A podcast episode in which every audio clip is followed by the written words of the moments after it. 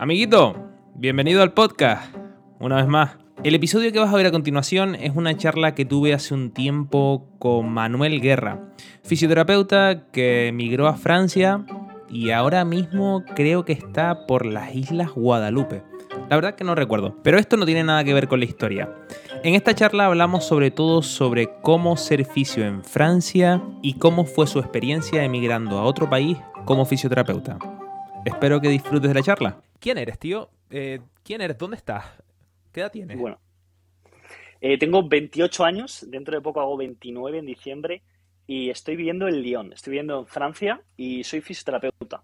Y eso es lo que me trajo a Francia, la verdad. En 2016 llegué, pero luego tuve una ida y venida por un tema de papeleo con el trámite de la convalidación, que es fácil pero un poco tediosa. Entonces tuve que volverme a España cuatro meses que me, o sea, yo literalmente salí de la carrera, me pegué la fiesta padre y cuando ya podía trabajar desde el minuto uno, yo me fui a Francia. Y el problema es que, bueno, los papeles llevan su tiempo y demás, y al final tuve que volverme a Madrid, donde trabajé cuatro meses y me dio tiempo suficiente, de hecho creo que trabajé menos, para darme cuenta de que no, no, quería, no quería trabajar de fisioterapeuta en España. O sea, estaba muy, muy difícil la cosa. Entonces, acabas tu carrera y decides, es decir, terminas y dices, Francia o habías pensado en otro sitio? ¿Había alguna otra opción? ¿O por qué decidiste Francia en sí? Es decir, ¿qué fue lo más que te llamó? ¿Te llamó el dinero o, cómo están visto la fisioterapia ahí? ¿O te llamó...? Bueno, mi caso es bastante particular. Eh, mi hermano también es fisioterapeuta y cuando yo tenía 10 años, 12 años, eh, él ya estaba viviendo en Francia y demás y vi que un día pues volvía eh, de su viaje a Francia y todo eso, de vacaciones, ¿no? Y traía un pedazo de coche, estaba súper contento y me explicó que estaba muy a gusto allí viviendo. Estoy hablando a lo mejor hace 17 años, o sea, que sería posiblemente de los primeros fisioterapeutas españoles que se fue, que emigró allí a Francia a buscar curro. Entonces, mm, yo desde pequeñito vi que eso había mucho potencial en Francia. De hecho, mi hermano luego se fue al Caribe, a las islas, porque Francia te permite eso, te permite recorrer todo, todo territorio francés. Y Francia tiene, es de los pocos países que sigue teniendo colonias en muchos sitios del mundo. Y también puedes visitar esas colonias como trabajador, o sea, con un contrato y con un salario de Francia Metrópolis, vamos a decirlo, puedes ir a una isla. Entonces, a mí eso me llamaba mucho, muchísimo la atención. Eso sumado a que en España, si bien es cierto que al principio había una, era dorada, cuando yo acabé los estudios, la era dorada había pasado. O sea, estaba en la era de los contratos precarios, de que te hacían hacerte autónomo, falso autónomo y cosas de esas.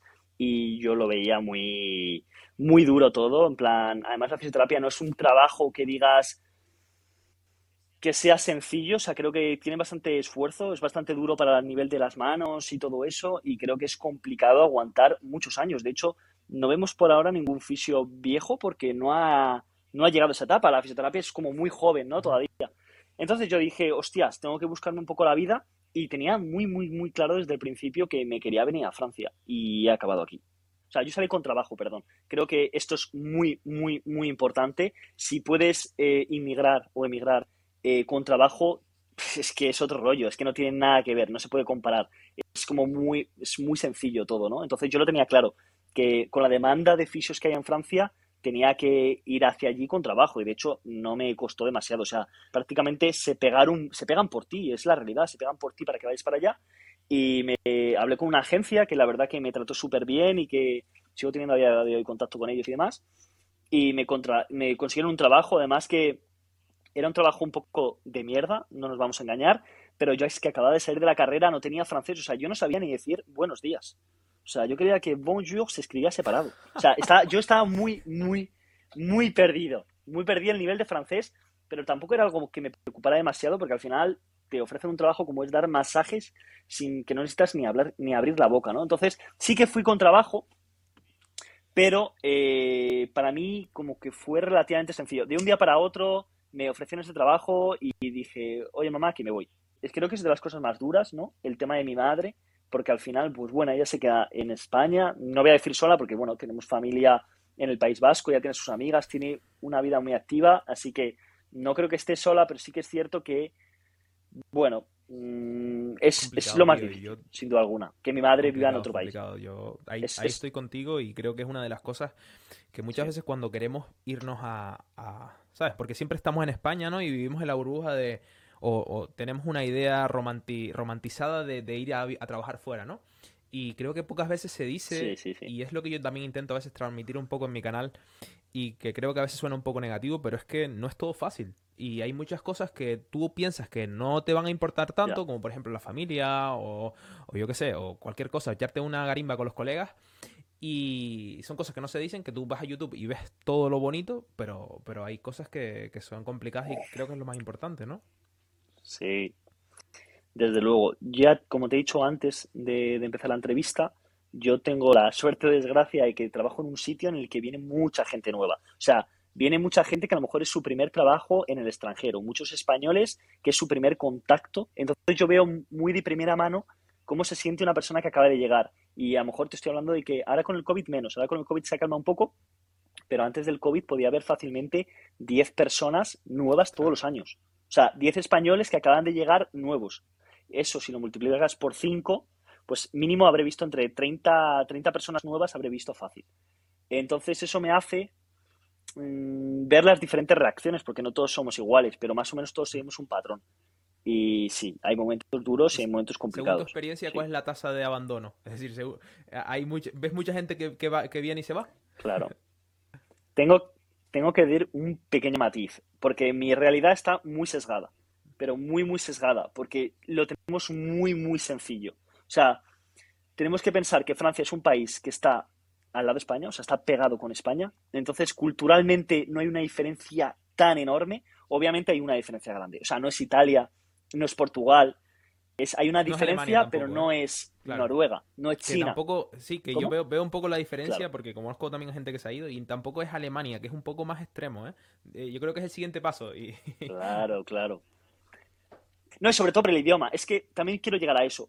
El francés me parece que es un idioma muy complicado, pero sobre todo a nivel de gramática y de escritura, pero a nivel de hacerte comprender es muy sencillo. Yo a los tres meses, sin saber nada y sin estudiar nada, solamente viendo Netflix, películas y jugando a videojuegos, es la realidad, porque estaban perdiendo un monte. Entonces yo contacto con la gente, tenía el justo en el trabajo. O sea, realmente he aprendido francés viendo Netflix. Y en tres meses ya entendías. O sea, ya entendías todo. Obviamente no entiendo de que me, me, das una charla del cambio climático y no te voy a entender nada, pero para mi día a día en tres meses, perfecto. Y para tener una conversación con un amigo de birras, también.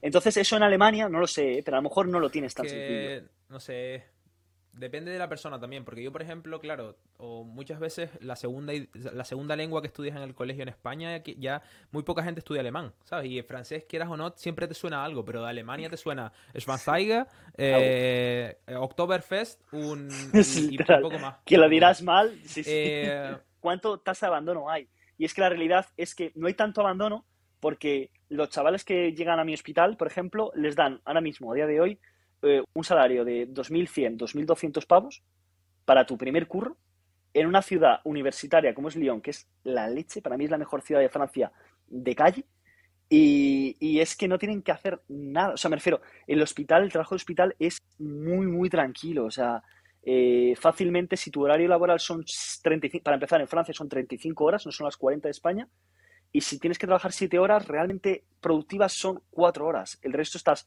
comiendo mm, cafés o hablando con tus amigos y encima tienes una comunidad de españoles de que nada más llegar te encuentras con 30 españoles fisios que tienen tus mismas vacaciones, tu mismo salario, tus mismas cosas y las mismas ganas que tienes tú de reventar Francia y viajar y hacer movidas. Entonces, yo la impresión que veo es que aquí la gente cuando llega vive un Erasmus.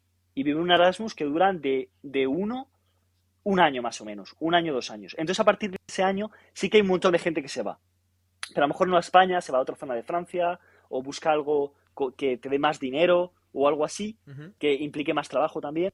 Entonces, la tasa de abandono, pues, a lo mejor dos, tres de cada diez. Ahora, viéndolo un poco con perspectiva, hubieras dicho, pues mira, hubiera hecho esto antes de irme, hubiera estudiado más, más el idioma, hubiera... Mm, sinceramente, joder, a lo mejor va a, va a pecar un poco de, de no sé, de, de pedante, lo que sea, pero creo que no cambiaría nada, tío. Creo que lo hizo bastante bien. Pero también es, viene relacionado un poco con el tema que hemos hablado antes. Yo llevo pensando y queriendo venir a Francia mucho tiempo. O sea, aunque tomé la decisión de decir, bueno, me voy ahora, eh, no yo no pienso que fue a lo loco porque fue yo yo cumplí todas las etapas. Para empezar, me hice un Erasmus en Lyon, que o sea, me hice ya un Erasmus en Francia, un Erasmus práctico además, que yo ya estaba literalmente trabajando en la zona que iba a estar, con el idioma que ya iba a estar.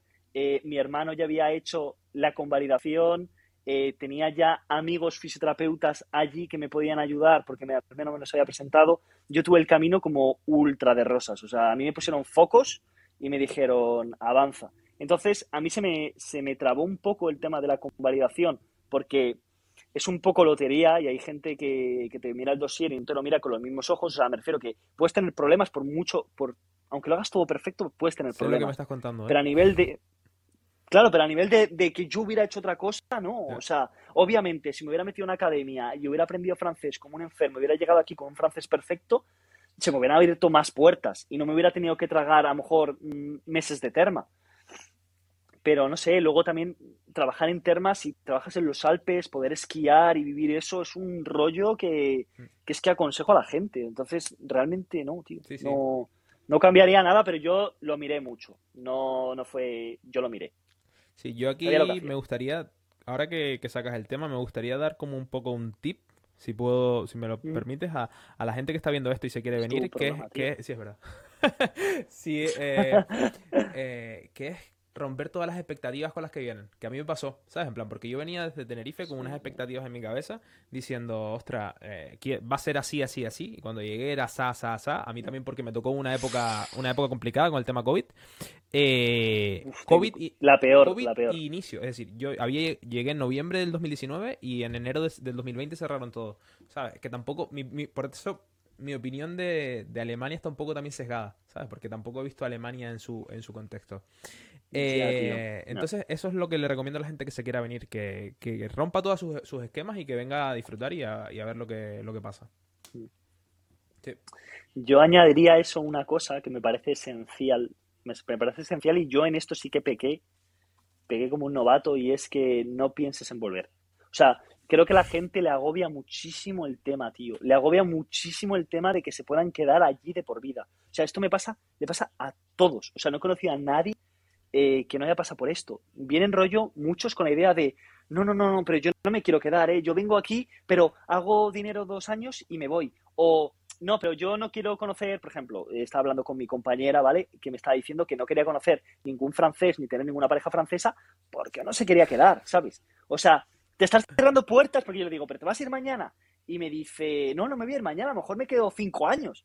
Y digo, pero entonces, ¿qué me estás contando? Y me decía, ya, pero imagínate que me enamoro a tope, que tengo hijos, ya me quedo para siempre y no quiero. Y digo yo, te estás, te estás poniendo una puerta, tú solo, tú sola, contra toda la sociedad francesa, que es justamente la sociedad que te tiene que acoger porque es su país, que es increíble. total, total. Entonces, es, esa idea de, de quiero volver sí o sí, no es que te la tengas que borrar, me parece que es interesante que la tengas, pero deja fluir, tío. Deja fluir que si no estás a gusto, es que no vas a durar un día más. Si no estás a gusto, te vas a pirar. Eso, eso tenlo clarísimo. Pero si estás a gusto, si estás bien, ¿por qué ponerte esa barrera, no? Qué bueno. Bueno, llegas y llegas a Francia y... Es decir, los primeros días y demás, ¿hay algo que tú digas, otra, pues mira, me sorprendió esto, o me pareció curioso esto, o para bien y para mal? De, ese, de, esos primeros días hay algo que recuerdas como qué bueno esto, o mira qué curioso esto, o mira cómo, mira la comida como es. Al principio, bueno, a lo mejor no por eso, pero en ese momento, o sea, al principio, a lo mejor no el primer día, pero el primer mes me di cuenta lo sencillo, tío, que era aprender un idioma, o por lo menos entenderlo, no perfeccionarlo, entender un idioma cuando estás metido y tienes presión, tío. Ahí estoy contigo. Cuando tienes presión, estás metido, estás en la ciudad. Yo soy muy malo para los idiomas, soy muy malo de que he suspendido toda mi vida era un negado, no tenía nada, o sea, aquí no, iba bien y llegué allí, tío, y en un mes, dos meses, tres meses ya estaba entendiéndolo todo, viéndome series y tal, y me sorprendió de, wow, no sé si es por el francés o porque realmente somos increíbles, y eso me sorprendió mucho del idioma, que a nivel oral se parece mucho al español. Cuando quitas la barrera de los tres meses metidos ahí, si no te suena chino. Yo estuve en un Erasmus en Francia y me sonaba todo a chino. Que me junté solamente con mexicanos y con gente de LATAM porque, porque no entendía nada de francés, básicamente. Sí, sí, yo eso, es algo que, lo, que, también lo veo, también, también lo veo aquí en, en Alemania, que es el tema del idioma, que mucha gente dice alemán, pero ¿cómo, cómo, estás, cómo hablas también alemán? O en, o en un año, ¿cómo, ¿cómo has aprendido tanto? Y es que realmente no te queda otra, es como burro cargado tiene que buscar camino. Sí, es que no te queda otra, tío, no te queda otra. Y lo, peor que me llevé... Mmm, de primeras yo diría que nada porque tuve una experiencia que yo sabía que era difícil. Y que, o sea, yo iba a una aldea donde no había nadie y solamente había gente random y la gente que trabajaba conmigo era en general gente mayor. O sea, no le podía pedir peras al olmo, yo sabía lo que había. Obviamente yo me he tirado un año con muy poquito contacto con franceses, porque luego me fui a los Alpes, que sí que era una zona en la que había muchos españoles, pero es igual, es un pueblo, es un sitio de, de montaña, de esquí, todo eso, que es complicado conocer locales, no es una ciudad. Em, pero si no, tío, algo así negativo que... No sé, tío, yo es que estoy bastante enamorado en general de Francia, tío. Me cuesta decirle algo negativo. O sea, es que no quiero caer en los clichés. O sea, te puedo contar clichés, tío. te puedo contar clichés. Todos, todos, los conocemos, el tema de... claro, es que son... O sea, pero es que son...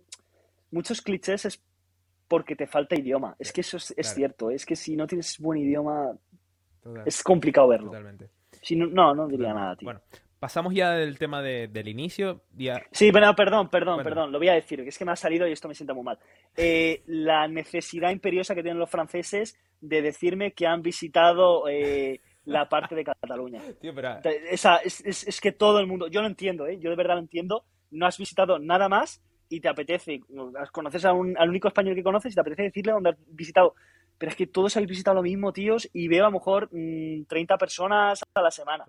Y sí, es verdad, tío. Yo eso también aquí en, Alemania lo veo igual que todo el alemán. Imagínate yo, un canario, que todos los alemanes eh, o tienen casa, los alemanes jubilados, o tienen casa en Canarias, o se van todos los, todos los años. Que si estuvieron en el puerto, que si estuvieron en no sé dónde, que si no sé cuánto. Y siempre, siempre es lo mismo, pero bueno y eso es que va más, o sea, tú llegas un momento en el que dices, cambiar, pero es que no va a cambiar nunca, es que es, lo lógico, es lo normal. Y nosotros le diremos que hemos visitado París todos, ¿no? No lo sé. Sí, total, total. no lo sé. O Disneyland.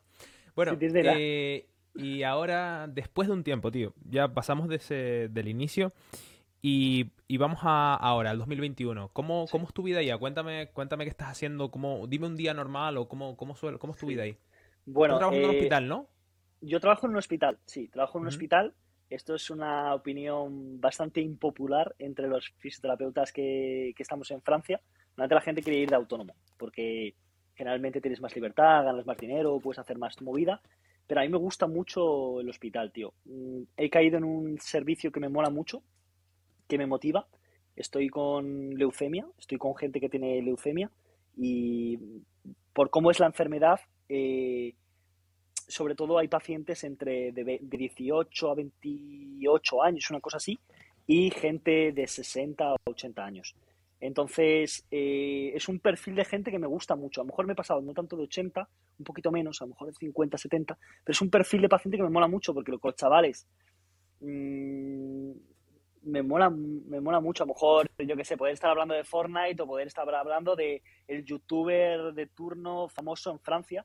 Es algo que me mola y luego con la gente más mayor es justamente a lo mejor de la edad de mis padres, una cosa así, que también tengo ese contacto, ¿no? Mm, generalmente la gente de, 30 y largos, 40, 50 está un poco desquiciada cuando está en el hospital y justamente yo mm, he dado esa parte y estoy muy contento por el por cómo trabaja todo el equipo y todo eso. Entonces decidí quedarme, decidí quedarme porque es cómodo, porque estoy muy a gusto y, y me permite pues tener la vida que tengo ahora, tío. Que yo la definiría un poco como rutinaria. Eh, hablamos un poquito, ya tocamos un poco el tema del francés y me dijiste que, claro, que, lo, mejor es estar ahí metido dentro, dentro del ajo para, aprender el idioma. Eh, ahora mismo me dices que tienes un nivel B2. ¿Tú para hacer la homologación tuviste que, tener un, un, nivel de idioma o no? Nada. A ver, yo digo que tengo un nivel B2 realista, porque no antes Tú cuando sabes yo tengo un B2 de alemán también y no hablo un B2 alemán. Claro.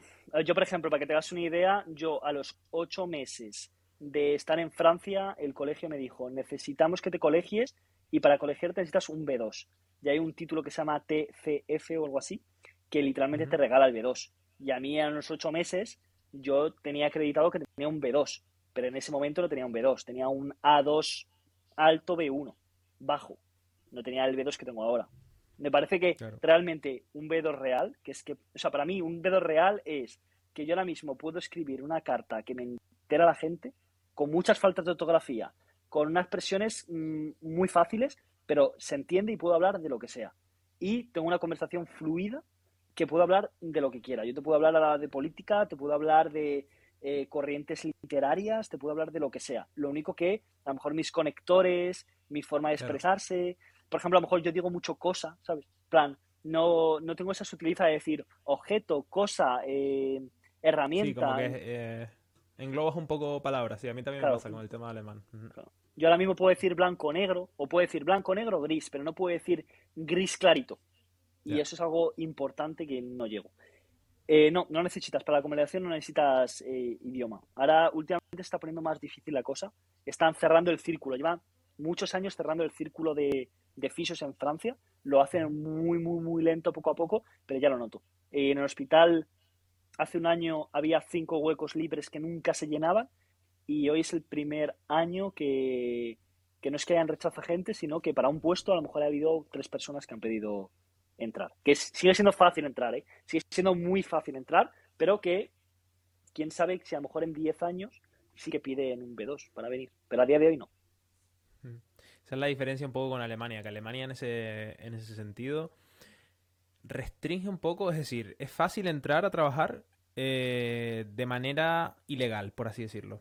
¿vale? De manera en la que tú trabajas y no tienes tu título homologado y estás aquí como estudiante en prácticas cobrando como un fisio, eh, ¿sabes? plan, cobrando un buen sueldo. Eh, no en todos los sitios tienes que buscar el sitio, pero no, no es tan fácil. O sea, lo tuyo lo veo como que entras y realmente y te hacen un buen contrato y estás ahí legalmente y no tienes que preocuparte por nada. Sí, si tú tienes la equivalencia, que normalmente tarda entre yo voy a ser realista como todo. Hay gente que lo tiene en un día, pero yo voy a ser realista. La experiencia que tengo yo, durante la equivalencia tardas en tenerla entre cuatro meses si todo sale rodado y ocho meses si sale mal. Pero a partir de ese trámite, mm, ya está. Es cierto que luego hay, hay, como tres o cuatro tipos de trabajo en Francia y que si tú no tienes el idioma solamente vas a poder ir a termas. Ya, claro. A termas o hospital. Por ejemplo, en mi hospital cogen gente sin idioma, pero es raro es raro porque necesitas comunicarte con el paciente, pero para dar masaje no necesitas comunicarte con nadie. Mm. Entonces eso te cogen ahí sin problemas. Ya, tío, yo ahí, claro, ya, ya ahí es abrir otro melón de hasta cuándo eh, como fisioterapeuta estás ahí, no, no diría que avanzando, pero hasta, cuán, hasta cuándo o sea, porque yo creo, o sea, soy de los que pienso, o mi, mi forma de ver la fisioterapia es como comunicación, educación terapéutica y, y, trato con el paciente, ¿no? ¿Hasta cuándo podemos nosotros, es decir, hasta cuándo estás trabajando como fisio o estás trabajando como masajista? No sé si me entiendes. No, ahí estás trabajando como masajista, pero es que, es que ellos por, por ley tienen obligado contratar eh, fisioterapeutas, que eso es algo que ha luchado mucho el colegio de fisios, que es algo que no hicieron en España, por eso estamos así en la mierda, porque en España básicamente dijeron, no, esto es trabajo de masajista, nosotros no lo queremos, no, este trabajo de no sé qué, no lo queremos. Y lo que fuimos es quitarnos trabajo. En cambio, el, colegio francés, el, eh, lo que hizo fue todo lo contrario, decir, no, no, esto es nuestro. Ya, pero es que no lo quiere hacer nadie, es que nos cuesta encontrar, ya, ya, me da igual, pero que es nuestro. Y ya lo hará un polaco, ¿sabes lo que decir? Pero esto es nuestro. Y entonces es trabajo de masajista. Y te lo dicen sin un problema. En plan, ¿Y tú qué opinas de eso? ¿Cómo, que cómo vivían? no, no ¿qué, ¿qué, opinas? Es decir, ¿cuál es tu opinión al respecto sobre, sobre de que se englobe todo y que sobre que muchas veces, eh, ¿sabes? Porque lo que, lo que me está, según lo que me estás contando y lo que estoy entendiendo es como que un poco la profesión abarca muchos ámbitos, ¿no? Es decir, o, sobre todo se, centra más en el tema de, masaje y demás, o, estoy entendiendo. No, no, no, no, para nada, para nada, para nada. De hecho, yo creo que eh, en Francia en general se hacen muchos menos masajes que en España. La terapia manual, yo creo que en Francia es mm, bastante peor o casi que no existe. A ver, todo entre comillas. Ah, ya, claro, hay, los extremos, Tal. Estoy comparando España con, con, con, Francia. Creo que en España hay bastante más nivel. A nivel eh, deportiva, a nivel de, bueno, pues, musculoesquelética. En cambio, en Respi sí que Francia le da mil vueltas. O sea, en Francia aquí no sé, los fisios está al orden del día que aspiren un paciente. O sea, yo, por ejemplo, me llaman eh, de, guardia y mm, lo más seguro es que aspire un paciente. Eh, tengo compañeros míos, yo no, pero que dentro de una especialidad de RESPI están poniendo eh, benis, están poniendo máquinas en plan que en España la pone un médico. O sea, a nivel de RESPI están muy evolucionados, pero a musculoesquelética están mucho, yo creo que están bastante por detrás, pero sí que es verdad que tienen desarrollado un concepto del ejercicio terapéutico mucho más desarrollado en España. En España me parece que es muy difícil eh, que una persona te llegue, te pague una sesión y que tú cojas y solamente le hagas ejercicios durante toda la sesión y que no le toques. Eso en España yo creo que a día de hoy es impensable. A no ser que sea un deportista de élite que tenga mucha confianza en ti. Pero en España quiere que les toques. En Francia, dice. En cambio, en Francia. Ah, ah vale, vale, vale. Estás hablando de la diferencia. en, cambio, en Francia, en, cambio, en Francia, a lo mejor no le tocas. Esa sesión tú le dices, soy tu fisio, eh, ejercicio terapéutico, lo necesitas y lo acatan. Entonces, no. Eh, creo que te estás mejorando una cosa como muy, muy, mm, como muy abierta, pero no, es simplemente que hay como dos mundos. El mundo de la fisioterapia real y el mundo de los masajistas, que también son fisioterapeutas. Pero realmente las termas, los únicos que, están trabajando allí son extranjeros.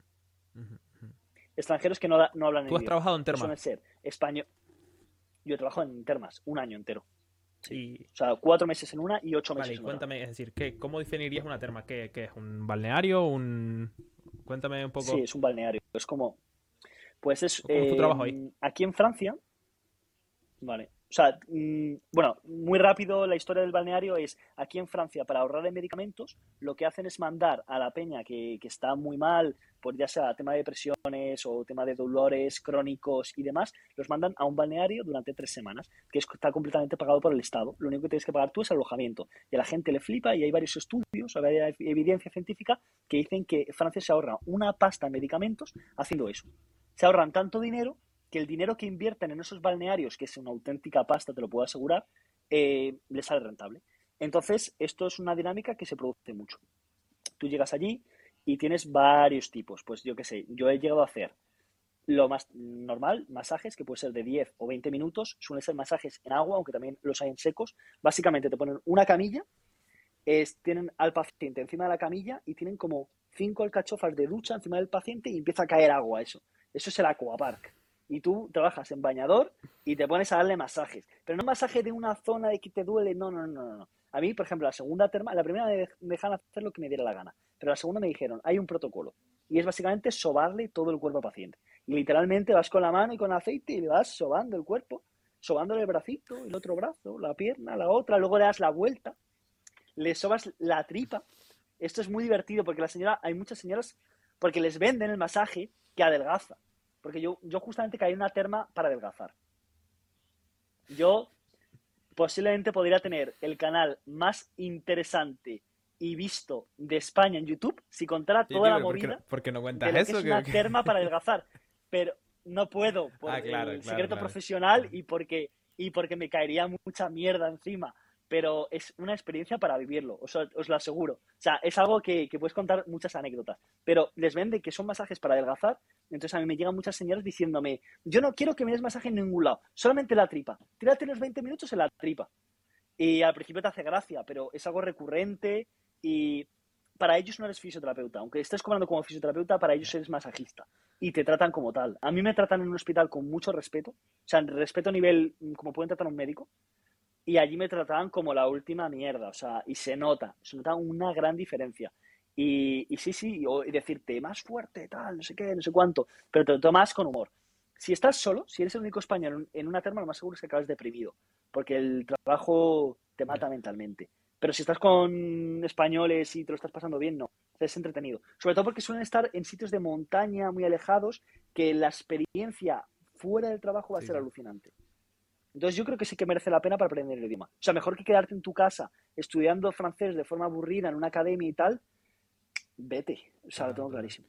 Yo también creo que una, una de las partes importantes y mucha gente que, que escuche, que esté escuchando este episodio eh, serán fisioterapeutas que estén o en LATAM o en España y quieran venirse o quieran emigrar. Eh, creo que hay que tener un poco claro que tu progresión en el, en el tema de la fisioterapia, si decides emigrar, no va a ir ascendente. Es decir, no es como si te quedas, por ejemplo, en España y te sigues formando y quieres mejorar como fisioterapeuta. Creo que, obviamente, la barrera del idioma, la barrera de, que vas a estar metido en otras cosas más, más importantes para tu vida que la fisioterapia. Yo, por ejemplo, tuve esa. Y ahora estoy saliendo otra vez del foso, pero estuve casi un año y medio o dos o sí un año y medio en un foso de una praxis donde no donde no hace fisioterapia en, de un de, una de un retroceso sabes es decir porque porque para mí es más importante aprender el idioma o buscar un buen piso o, cualquier otra cosa antes que antes que, estar siguiendo formándote o, siguiendo mejorando como oficio no claro eso es, eso es por supuesto o sea yo lo veo bastante. Si quieres mejorar en la fisioterapia, España es tu país. O sea, es que me parece que es el mejor, yo creo que, sinceramente, el mejor sitio donde puedes evolucionar como fisioterapeuta es en España. Primero, porque tienes un ambiente que mm, lo provoca. Es un ambiente de que es competitividad a tope, eh, es muy complicado encontrar un buen curro, te piden mil millones de formaciones eh, complementarias a día de hoy para trabajar. A lo mejor necesitas pilates, punción seca y, todo eso. O sea, es que ya el ambiente te obliga a ello y luego que hay unos profesionales increíbles y hay unas formaciones increíbles que te incitan a ello. Y encima vamos por una vertiente muy de evidencia científica. Está increíble España. Yo creo que Francia, tal como funciona el trabajo, que no es un trabajo privado. En España puedes tener un paciente que te paga 50, 30, bueno, 50, 30, 40 euros y tienes una hora con él. Pero en Francia esa hora no existe porque aquí la gente eh, autónoma te lo, se lo paga la seguridad social.